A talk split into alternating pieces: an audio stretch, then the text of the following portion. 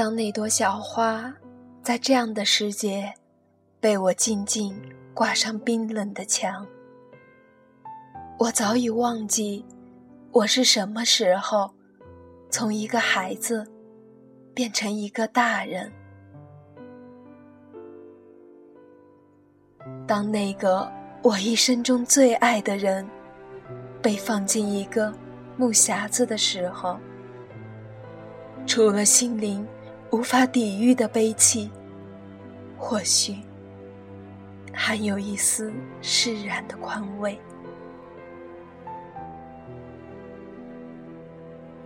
当那幅一直相伴我的影像，像电影般演到了这个尽头，夕阳的余晖与漫天的星辰，都陪我赶去看他最后一眼。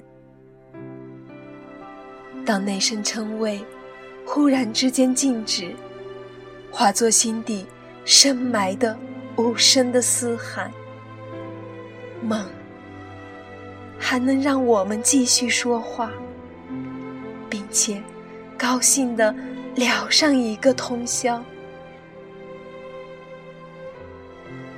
当那串过去的往事被讲起，我看见了他带着妈妈。拉着舅舅，背着小姨，还提着几十斤煤渣，气喘吁吁，步履蹒跚的背影。当那次我以为普通的告别，还摸着他滑溜下垂的脸蛋儿，我走了，下星期还给您带好吃的。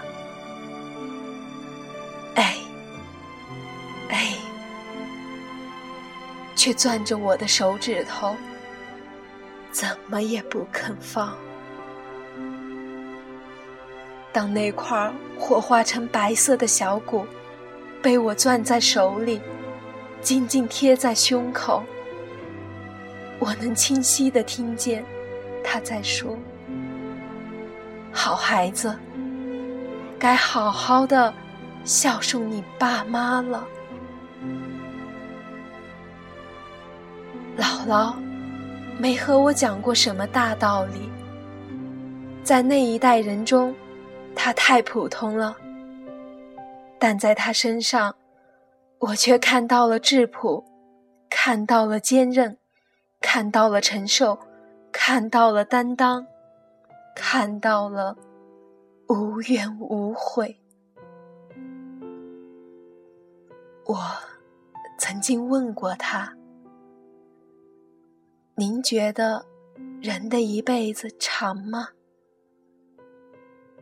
他没有马上回答我，只是久久的望着窗外青青的山，像是把他的那个世纪又过了一遍似的，然后默默的点了点头。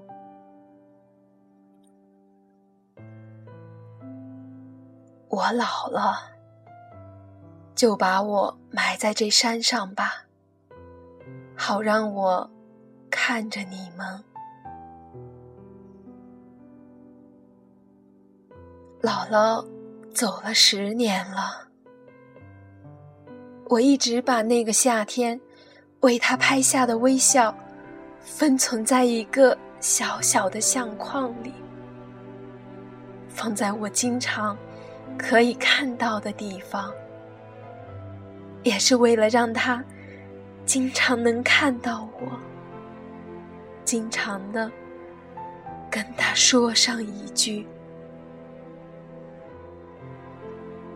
姥姥，我想你了。”